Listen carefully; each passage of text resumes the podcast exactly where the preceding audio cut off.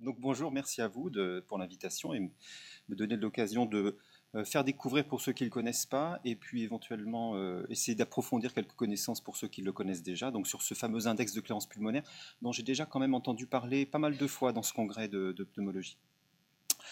Euh, quelques photos de Lyon. C'est largement plus joli que Marseille, hein, je ne sais pas ce que vous en pensez. Donc voici mes conflits d'intérêts. Alors c'est quoi? Effectivement, je vous ai vu, j'ai rajouté une, petite question, comment ça se mesure aussi? Alors c'est quoi? C'est en fait un indicateur de, l'inhomogénéité, ça va être difficile, enfin je le répète plusieurs fois, de distribution euh, des gaz. En d'autres termes, c'est le nombre de cycles ventilatoires, de CRF, de capacité résiduelle fonctionnelle, que vous allez devoir mobiliser pour diminuer du quarantième de la concentration initiale d'un gaz que vous allez inhaler. Ce gaz peut être exogène, SF6, hélium. On va le laisser de côté très vite, ce, ce SF6, parce qu'on n'en a pas en France. Ou bien un gaz inerte endogène, l'azote, donc diminuer cette concentration jusqu'au 40e de la concentration initiale. Et en cas d'inhomogénéité de distribution des gaz, eh bien, pour rincer euh, totalement euh, ce gaz de vos voies aériennes, il vous faudra mettre finalement 40 fois plus de temps pour, pour, pour y arriver. Alors, juste quelques rappels sur ce qu'est la distribution normale des gaz, parce que c'est quand même un élément euh, important et c'est un schéma que vous allez revoir. Donc, vous savez qu'on a des voies aériennes de conduction et euh, la propagation normale des gaz dans ces voies aériennes, c'est le cas jusqu'à à peu près la 16e génération, se fait par des mécanismes de convection essentiellement, donc dirigés par des variations de pression.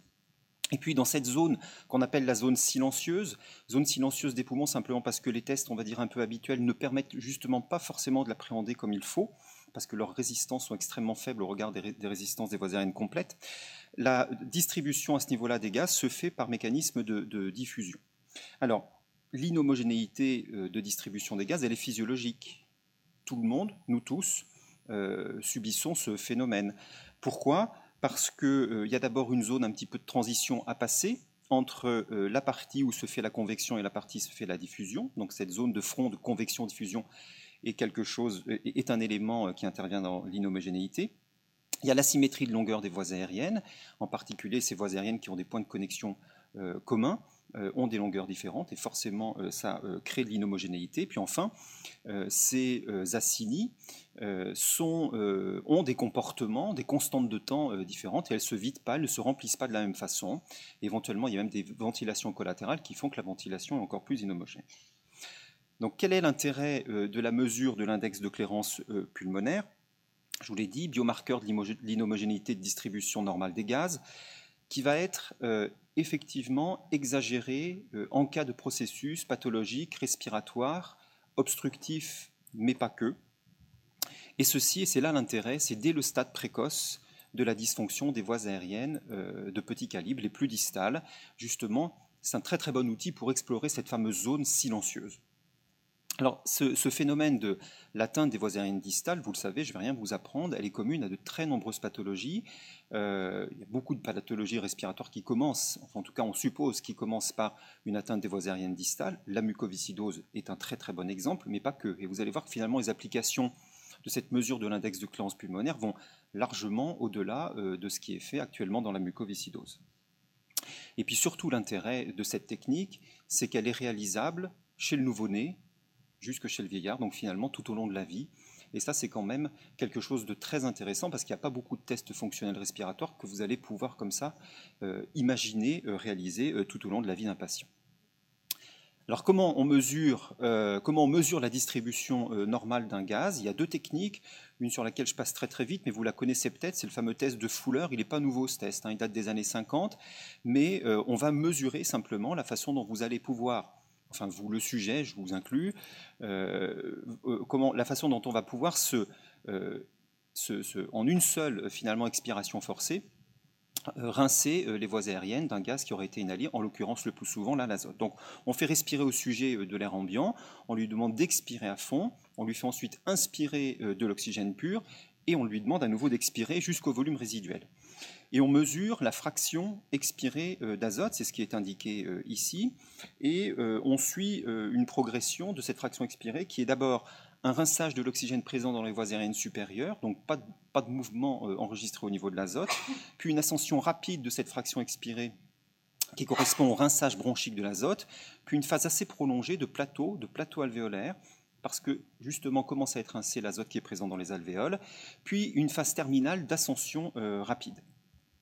Alors quels paramètres on peut mesurer? Tout un tas de choses. On peut mesurer la pente, son inclinaison et des facteurs euh, liés à cette pente, de, cette cette fameuse phase 3 euh, de la phase alvéolaire. On peut également mesurer le volume de fermeture, mais avec cette technique, vous ne pourrez pas mesurer l'index de clairance pulmonaire. Par ailleurs, vous avez bien compris, euh, on ne fait pas réaliser ça à un enfant de 3 ans, parce qu'il faut demander une inspiration profonde, une expiration profonde, et ça, c'est absolument pas réalisable.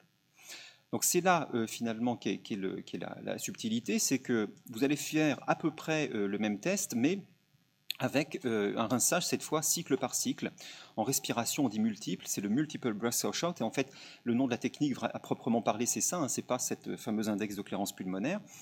Et donc deux situations, la première que l'on ne peut pas réaliser en France parce que ce gaz, le SF6, n'est pas disponible, enfin il est disponible mais pas pour ça, pour autre chose.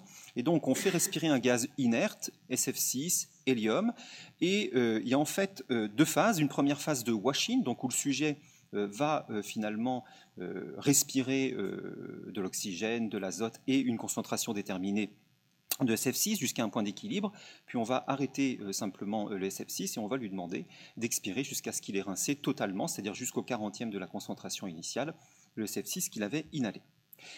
Deuxième possibilité, vous utilisez un gaz endogène, l'azote. Effectivement, alors celui-ci est intéressant, il n'est pas cher, il est disponible, on le respire tout le temps. On raccourcit un peu la durée du test parce qu'il n'y a pas de phase de wash-in. Et le wash-out, finalement, il est aidé grâce à des inhalations successives d'oxygène pur. Et vous obtenez finalement ce que vous voyez sur ce graphe, c'est-à-dire une, partie de rinçage qui correspond à ce wash-out de, de, l'azote. Alors effectivement, dans ce cas, vous pouvez mesurer l'index de clairance pulmonaire et vous pouvez même le mesurer à différents temps. Euh, de façon consensuelle, on dit qu'il faut mesurer le LCI au 40e de la concentration initiale, c'est le LCI 2,5, mais vous allez voir qu'on pourrait sûrement s'arrêter un tout petit peu plus tôt, à partir par, exemple du 20e de la concentration de départ. Puis alors on peut mesurer tout un tas d'autres choses et certains paramètres euh, me semble d'ailleurs très obscur, mais je ne suis pas euh, totalement physiologiste, seulement à moitié, mais il y, a des choses en tout cas intéressantes, certains indicateurs très intéressants. L'intérêt surtout de la technique, c'est que comme c'est de la ventilation courante, vous pouvez le faire à n'importe quel âge de la vie. Alors comment ça se mesure ce fameux index de clairance pulmonaire? Ce pas des équations euh, très compliquées, vous ne laissez pas impressionner. Le LCI, c'est en fait le volume, c'est la somme des volumes cumulés, expirés, euh, divisé pour arriver jusqu'au 40e de cette concentration initiale, divisé par la capacité résiduelle fonctionnelle. Et la capacité résiduelle fonctionnelle, c'est le même, le dénominateur est différent, vous voyez, c'est une concentration de gaz. Donc en pratique, il faut pouvoir mesurer des débits et des volumes, et il faut pouvoir mesurer des gaz. C'est euh, avec différents euh, outils, et puis surtout ce qu'il faut, c'est absolument être capable de bien aligner tous les signaux pour pouvoir faire des analyses qui soient tout à fait irréprochables. Alors, est-ce que c'est vraiment une nouvelle approche? Parce que c'est vrai que le titre de cette session, c'est De nouvelles approches, la mucoviscidose. Alors, pas vraiment, hein, en fait. Euh, je ne sais pas si vous avez de, bons yeux, si vous, voyez. Cette publication, elle est de 1964. Donc, en fait, la technique n'est pas du tout euh, récente, euh, puisque les premières publications de ce rinçage à l'azote en cycle multiple, voyez, publiées dans les années 60, donc il y a 53 ans, par une équipe qui reste, c'est plus les mêmes tout à, fait, les mêmes personnes, mais en tout cas, euh, cette équipe euh, suédoise de Stockholm reste très active hein, dans, euh, la connaissance de la, de la technique. Mais effectivement, ce n'est pas quelque chose qui est très récent. Alors, il n'y a pas très longtemps encore, la difficulté, c'est que les seuls appareils qui étaient disponibles pour mesurer l'index de clairance pulmonaire, c'était ça. Vous voyez ce genre d'appareil, pas forcément facile à installer dans un laboratoire de, de FR, c'était effectivement réservé à la recherche. Et bon, effectivement aussi, euh, difficile d'imaginer qu'on puisse enregistrer un nourrisson euh, très très facilement. Alors, les choses ont effectivement pas mal évolué, et c'est parce que justement euh, les industriels ont mis à disposition des appareils qui sont beaucoup plus, on va dire, user-friendly, que l'on peut, et que les gens se sont emparés de cette technique, et que l'on sent bien hein, qu'il y a un vrai engouement autour de, cette technique. Donc il y a différents appareils, je ne vais pas rentrer dans le détail, en tout cas il y en a trois actuellement qui sont commercialisés. Ils ont euh, des spécificités différentes, certains ne vont pouvoir mesurer que euh, le rinçage à l'azote, d'autres que le rinçage au SF6, d'autres les deux, d'autres font des mesures directes de gaz, d'autres des mesures indirectes, d'autres mesurent des masses molaires, d'autres euh, des gaz par spectrométrie, etc., etc. Tout ça en tout cas est très important. Retenez juste de cette diapo que le LCI mesuré par un appareil n'est pas le même que celui mesuré avec l'appareil d'à côté. Et de la même façon, le LCI mesuré avec un gaz comme l'azote n'est pas le même que le LCI, la valeur du LCI mesurée par le, par le SF6. Et là, il y a une littérature assez dense là-dessus. Donc tout, tout, tout n'est pas euh, transposable et tout n'est pas euh, interchangeable.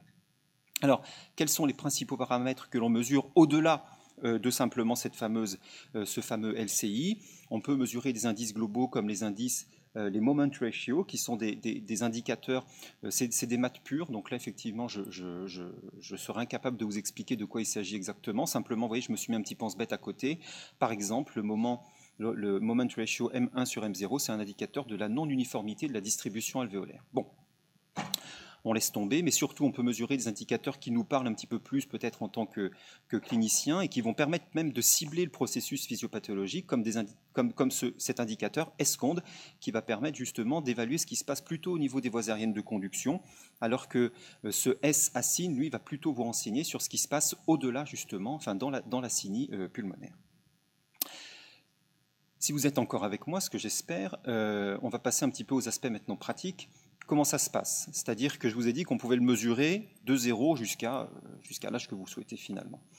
Euh, vous allez voir que la technique évolue. On ne fait pas tout à fait la même chose chez un nourrisson que chez, une, chez, un, chez un adulte. Chez les enfants de 0 à 3 ans, euh, D'abord, ça nécessite une sédation. Il pas, c'est un test qui est long, enfin relativement long, pas forcément très très long chez les enfants, mais en tout cas qui nécessite une sédation, un calme absolu, une ventilation régulière.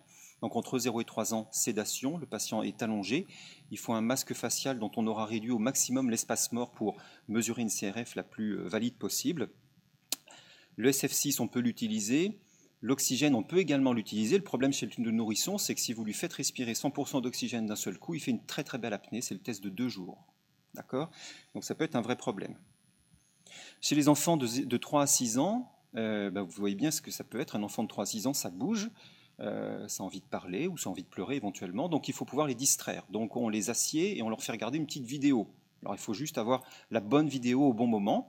Euh, donc ils sont étudiés assis avec un masque facial. Là encore, du SF6 ou de l'oxygène, on a plus problème euh, de l'oxygène et de, l'apnée induite par l'oxygène chez ces enfants. Et puis chez les, chez les plus grands, bah, c'est un test, on va dire, relativement habituel. Vous leur mettez une vidéo si vous avez envie, et un embout buccal, encore une fois, de façon à réduire l'espace mort. Alors, comment ça passe Comment ça se passe Voilà une petite vidéo, par exemple, de cette, de cette petite puce là. Je ne sais pas si vous n'avez pas le son, mais moi je l'ai bien. C'est petit ours brun. Donc cette petite fille, eh ben voilà, elle est installée sur les genoux de son papa, le masque sur la figure, et puis vous avez l'infirmière, l'opératrice qui tient le masque, et puis de l'autre côté, eh ben on voit ça. C'est-à-dire, c'est la courbe de, de rinçage de l'azote en fait qui est ici. Donc là, on est à 80% euh, d'azote et à partir du moment où on va lui faire respirer de l'oxygène pur, vous allez voir décroître la fraction expirée d'azote et au fur et à mesure qu'on progresse dans, le test, on voit cette fraction expirée d'azote qui diminue et on arrêtera le test une fois qu'on sera arrivé trois respirations au-delà euh, de, la, euh, de, la, concentration cible. Donc là, ça se passe très bien à partir du moment où vous mettez une vidéo et une sucette dans la main du gamin. Alors on dispose de valeurs de référence, euh, pas pour tout, mais on, en a quand même pas mal. On en a pour le SF6, on en a pour l'azote, euh, qui ne sont pas encore publiés. Hein. C'est l'équipe, euh, l'équipe suédoise qui doit garder de façon très secrète ces, valeurs de référence. En tout cas, il y a un abstract là-dessus. Et on a également des valeurs pour l'azote chez les, adultes. Pendant très longtemps, on a considéré que les valeurs de, cet index de clairance pulmonaire étaient stables de 0 jusqu'à 85 ans, ce qui en fait est faux. Euh, avant l'âge de 6 ans, euh, les valeurs ont tendance à être plus élevées, puis à diminuer progressivement. Bon, en tout cas, on a des valeurs de référence qui sont disponibles. Alors maintenant, à quoi ça peut servir? Effectivement, donc je vous ai dit, c'est un biomarqueur très intéressant de l'inhomogénéité de distribution des gaz. Donc finalement, dès qu'on veut s'intéresser à ces voies aériennes distales, apparemment c'est le bon outil, effectivement ça l'est. Alors ça a été très utilisé dans la mucoviscidose et c'est ce qui justifie peut-être ma, présence ici, mais euh, vous allez voir qu'il y a d'autres applications euh, potentielles ou à développer, la BPCO, les maladies neuromusculaires, l'asthme, les DCP, les bronchiolites oblitérantes post-grève de cellules souches hématopoïétiques ou les dysfonctions chroniques du greffon, les déficits en alpha-antitrypsine ou les maladies générales, le retentissement respiratoire. Donc potentiellement, euh, il y, y, a encore pas mal de grains, de grains à moudre. Alors, c'est en fait essentiellement dans la recherche clinique dans la mucoviscidose que l'outil pour l'instant est le plus utilisé et le plus, euh, développé. Effectivement, est-ce que la spirométrie est encore suffisante chez ces, euh, euh, individus, chez ces patients, puisque depuis maintenant une bonne vingtaine d'années, on a vu de façon constante progresser le VMS médian des patients.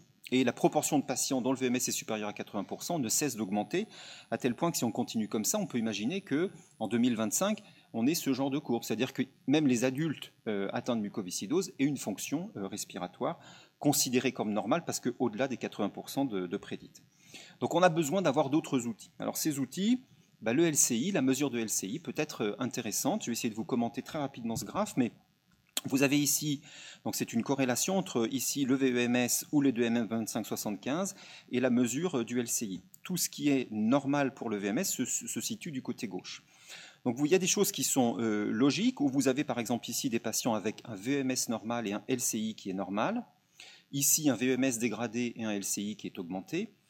Et de la même façon, vous retrouvez la même, chose du côté, euh, du côté DMM. Mais il y a quand même des choses qui sont un peu bizarres dans le sens où, chez ces patients, il y a une proportion non négligeable de patients qui ont un VEMS normal, mais un LCI euh, qui, est très, augmenté, et on retrouve ça y compris pour des marqueurs dits indicateurs de l'obstruction des voies aériennes périphériques.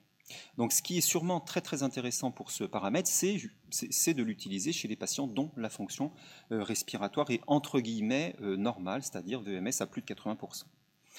Alors c'est un outil, d'ailleurs je, vous l'ai dit, et je suis pédiatre, donc j'insiste là-dessus, mais c'est un outil qui est très très bien adapté euh, justement à l'étude de l'atteinte respiratoire précoce chez les nourrissons, les jeunes enfants atteints de mucoviscidose, et ça a été, il y, a des, cohortes, une cohorte anglaise, une cohorte australienne, qui ont très bien décrit justement euh, que ce test pouvait être utilisé dès trois mois de vie chez des, tout petits et que dans pratiquement un quart des cas, on trouvait déjà des valeurs anormales de LCI chez ces petits et qu'après l'âge de 6 ans, chez ces patients atteints de mucoviscidose, de façon pratiquement constante, les valeurs de LCI étaient, anormalement élevées. Par ailleurs, cet index, il a quand même un certain nombre de propriétés, euh, on va dire, relativement intéressantes parce qu'il est prédictif de la fonction respiratoire du VMS que vous allez mesurer euh, à l'âge de 6 ans. Il peut être prédictif de la survenue des exacerbations. Il montre une assez bonne corrélation avec des données radiologiques, des données microbiologiques, des données inflammatoires, la présence de symptômes cliniques également. Il a de bonnes propriétés métrologiques et en particulier un coefficient de variation qui est finalement relativement faible, de l'ordre de 3 à 5 Il est capable, cet examen, ça a été publié récemment par l'équipe de Toronto, de, mesurer, d'appréhender euh, euh, l'atteinte respiratoire avant l'âge de 6 ans, ce que la spirométrie, par exemple, ne permet pas de faire. Et puis, il a une faisabilité qui n'est pas si mauvaise que ça, euh, puisque vous voyez qu'avant l'âge de 7 ans, 5 à 7 fois presque sur 10, on arrive à réaliser l'examen, et qu'après l'âge de 7 ans, 8 à 9 fois sur 10, on arrive à faire ce test. Alors, l'intérêt actuellement dans la mucoviscidose, il est là. C'est un intérêt, on va dire, c'est un, intérêt pharmacodynamique, c'est-à-dire d'évaluation des thérapeutiques que l'on va utiliser.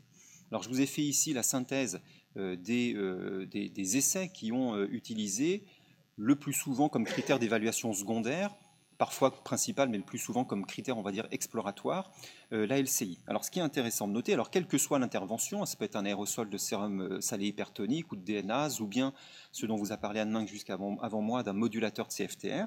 Ce qui est intéressant de voir, c'est que chez tous ces patients qui ont une fonction respiratoire excellente, 96% hein, de VMS, on ne mesure jamais de signal d'effet thérapeutique sur cet indicateur qu'est le VMS, alors que quand on regarde ce qui se passe au niveau de cet index de clairance pulmonaire, on capte du signal et on capte un effet, euh, thérapeutique. Donc encore une fois, l'utiliser, oui, mais pas chez tous les patients, uniquement pour ceux chez qui la spirométrie n'est pas adaptée, ou en tout cas euh, parce qu'elle est, trop normale, on va dire. Alors il y a de nombreuses autres applications. Hein, je vous en ai un petit peu parlé. Euh, c'est vrai qu'on peut imaginer que cette, LCI serait un biomarqueur prédictif ou bien diagnostique ou bien thérapeutique. Et euh, certains auteurs, mais voyez que l'engouement est récent, si vous regardez les dates des publications, c'est des choses quand même relativement récentes. Euh, il y a déjà pas mal de papiers sur la BPCO, euh, quelques-uns dans la, dans la pathologie neuromusculaire. Il y a beaucoup de choses déjà qui ont été faites dans l'asthme. Il y a aussi pas mal de choses qui commencent à sortir dans la dyskinésie ciliaire, dans les problèmes de, dans les problèmes de bronchiolite oblitérante ou de dysfonction du greffon, de déficit en alpha-antitrypsine. On a toujours considéré que ce n'était pas un problème respiratoire pédiatrique, eh ben, il y a des données récentes qui montrent que certains patients peuvent avoir quand même des indices euh, de clairance pulmonaire élevés dès l'âge pédiatrique alors qu'ils n'ont aucun symptôme. et puis dans ces maladies donc générales à retentissement respiratoire. Donc ça va bien au-delà de ce que l'on fait actuellement dans la mucoviscidose. Alors la question qui viendra ensuite, c'est bon, je vous ai convaincu, peut-être, j'espère, que c'est quelque chose de très intéressant. Est-ce qu'on peut le faire en clinique? Est-ce qu'on peut faire ça finalement à l'hôpital ou bien dans son cabinet en ville? Il y a un problème quand même avec cet examen, c'est qu'il dure euh, relative, euh, enfin, il est long, hein. et si on veut suivre les recommandations de 2013 euh, de, tests acceptables, il faut avoir trois tests. Alors faire trois tests, combien de temps ça dure? Ben, En moyenne, dans cette étude en tout cas, c'est à peu près, vous voyez, pour les patients atteints de mucoviscidose, 18 minutes, 15 minutes pour les patients, pour les, les, sujets sains, et à peu près 18 minutes aussi pour des patients atteints de dyskinésie ciliaire primitive. Donc là, c'est pour avoir ce, pour arriver au bout du test, hein, au 40e de cette concentration de, départ. Si on réduit et qu'on arrête le test avant, qu'on arrête au 20e de la concentration de départ, on gagne un petit peu de temps.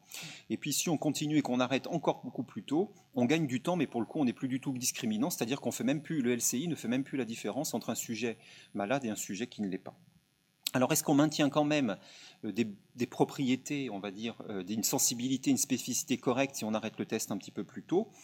Alors vraisemblablement oui, dans cette étude, les auteurs comparent deux tests qui vont jusqu'au bout versus trois tests qui s'arrêtent euh, au 20e de la concentration de départ.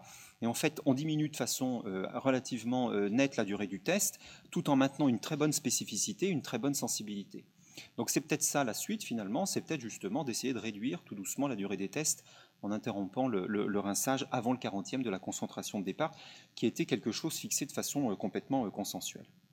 Alors par ailleurs, ça c'est plus des réflexions d'utilisateurs de cet indicateur, c'est que que faire d'une valeur euh, ponctuelle de LCI élevée Si par exemple, euh, euh, je vois en consultation ce gamin de 10 ans avec une mucoviscidose tout à fait typique, qui est cliniquement stable, qui a un VMS à 102% et que je trouve un LCI de 2,5 à 12, bah, qu'est-ce que j'en fais? Franchement, j'en sais fichtrement rien.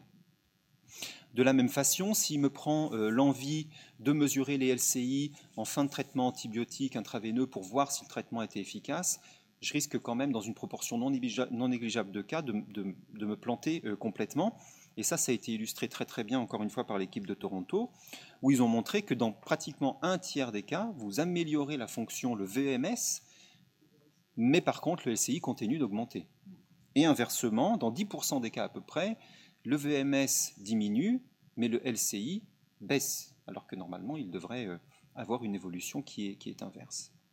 Donc il y a quand même encore pas mal de questions par rapport à l'utilisation de cet outil. Et puis par ailleurs, autant si je vous dis un patient VMS à 30%, tout de suite vous allez vous dire oui, celui-ci il est sévère. Est-ce qu'un LCI à 12 pour vous, ça évoque quelque chose de sévère? C'est pas certain. Donc on a vraiment besoin d'accumuler des connaissances longitudinales, prolongées, sur la corrélation de ce marqueur avec la survie, la fréquence des exacerbations, avec la qualité de vie, c'est-à-dire des, des endpoints pour, je ne sais jamais traduire ça en français, mais cliniques, hein, que, effectivement, qui, font du sens un petit peu, et que pour l'instant, euh, on n'a pas.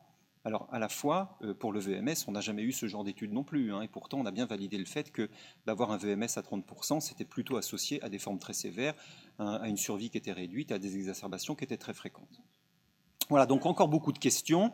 Et finalement, cette technique qui n'est pas si euh, récente que ça, vous l'avez bien compris, ce qui est plus récent, c'est le, matériel euh, qui, a été développé par les industriels. Euh, elle risque effectivement sûrement de prendre une place de plus en plus importante en pédiatrie pour tout un tas de pathologies, et ça va bien au-delà de la mucoviscidose, et peut-être chez vous aussi, médecin d'adultes. Actuellement, son utilisation, c'est plutôt dans la recherche clinique dans la mucoviscidose, mais euh, voilà, je pense que vraiment les choses peuvent, être élargies. Nécessité d'études longitudinales, bien sûr. Et puis, personnellement, je pense qu'il serait souhaitable pour les centres qui euh, sont équipés de cet appareil, puisqu'on doit être une dizaine de centres en France, justement de prendre un petit peu l'habitude de mesurer au moment des bilans annuels euh, ces valeurs de LCI, en étant certain qu'on les mesure de la bonne façon, pour justement accumuler un petit peu des données et faire ces corrélations avec un certain nombre d'indicateurs cliniques un petit peu plus solides. Voilà, je vous remercie de votre attention.